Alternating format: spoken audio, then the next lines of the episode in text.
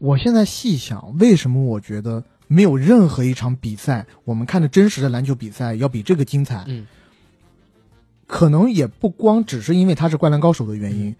我觉得他就是确实是比我们看的篮球比赛要精彩，因为篮球比赛的嗯那个转播画面无非就那么几个，对你是从一个比较大局观的层面去看这场比赛，嗯嗯而且